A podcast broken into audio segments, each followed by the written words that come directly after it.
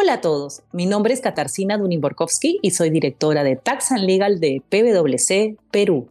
Bienvenidos a un episodio más de Infocus, el podcast donde semanalmente desarrollamos las normas y jurisprudencias más importantes en materia tributaria y aduanera y también analizamos las normas legales y noticias más importantes y su impacto en las empresas.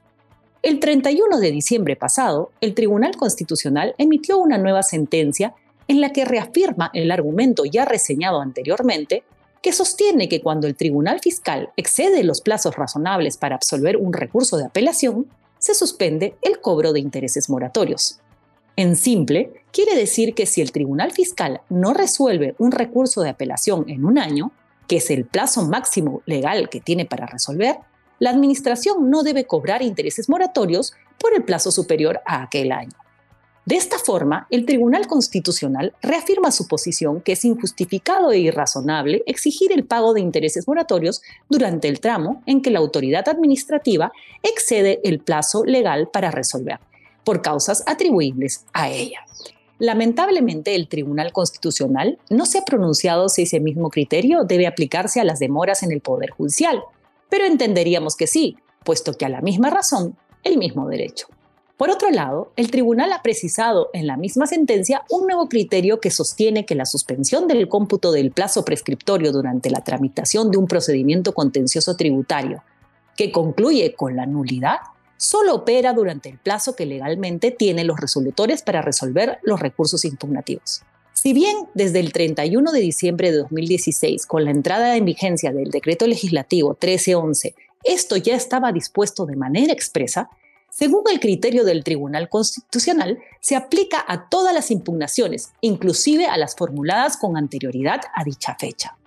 Es decir, el Tribunal Constitucional señala que si el Tribunal Fiscal se demora en resolver más de un año y el caso concluye declarando que la resolución de intendencia de SUNAT es nula, a partir del día siguiente de aquel año que el Tribunal Fiscal tenía para resolver, el plazo de la prescripción continuará computándose. Este nuevo criterio es muy importante, puesto que de este modo no solo se sanciona a la Administración Tributaria por su demora con el no cobro de intereses moratorios, sino que además, si demora más allá de los plazos para resolver, podría llegar hasta perder el derecho de hacer una nueva determinación o cobrar por prescripción. ¿Esta resolución del Tribunal Fiscal se aplica automáticamente a todos los casos pendientes y los futuros? El artículo octavo del título preliminar del Código Procesal Constitucional señala que las sentencias del Tribunal Constitucional que adquieren la autoridad de cosa juzgada constituyen precedente vinculante cuando así lo exprese la sentencia, precisando el extremo de su efecto normativo. En el caso bajo comentario, la sentencia del Tribunal Constitucional no menciona que ésta constituye un precedente vinculante, mas una de las dos sentencias anteriores que adoptan el criterio que postula que los intereses moratorios no se aplican en caso de demora atribuible a la administración tributaria sí lo dice. Entonces, ¿por qué no se aplica? Lo que ocurre es que la SUNAT y el Tribunal Fiscal sostienen que esta interpretación, me refiero a la de no aplicación de intereses moratorios en caso de demora atribuible a la Administración Tributaria, solo se da para casos idénticos a los que el Tribunal Constitucional resolvió,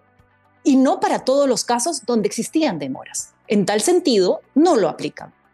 En relación al criterio del Tribunal Constitucional, donde ordena suspender el plazo de prescripción por excesiva demora, consideramos que al ser esta una interpretación constitucional, los órganos administrativos deberían respetarla y aplicarla. Ello en atención de la primera disposición final de la Ley Orgánica del Tribunal Constitucional, que señala que los jueces y tribunales interpretan y aplican las leyes, toda norma con rango de ley y los reglamentos respectivos según los preceptos y principios constitucionales y resoluciones dictadas por el Tribunal Constitucional en todo tipo de procesos, bajo responsabilidad de los jueces y tribunales.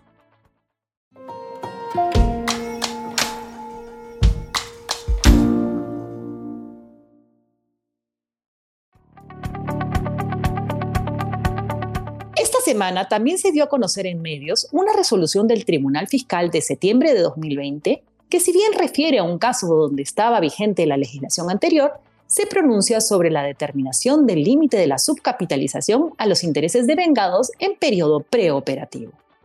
En este caso, la SUNAT reparó parte del crédito fiscal de una operación de endeudamiento en la etapa preoperativa, al considerar que el IGB que recaía sobre los intereses no deducibles por la regla de la subcapitalización no cumplía los requisitos para calificar como crédito fiscal.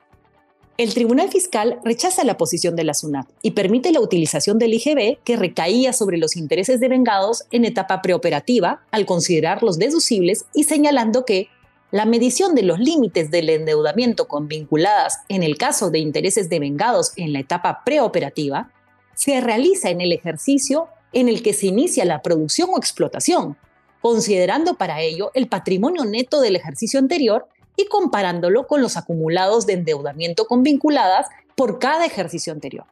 Agrega el Tribunal Fiscal que en el caso de los límites para endeudamientos con vinculadas, subcapitalización, dado que al tratarse de una norma antielusiva que pretende evitar la desnaturalización de un aporte de capital por un financiamiento y con ello el beneficio de los efectos de una deducción de un gasto por intereses en lugar de un pago por distribución de dividendos, conlleva implícitamente que la empresa deba encontrarse en etapa operativa, al tener recién a partir de dicho momento la posibilidad de generar dividendos, lo que no ocurre evidentemente en la etapa preoperativa, por lo que no corresponde efectuar dicha medición en esa etapa. Muchas gracias, hasta la próxima semana.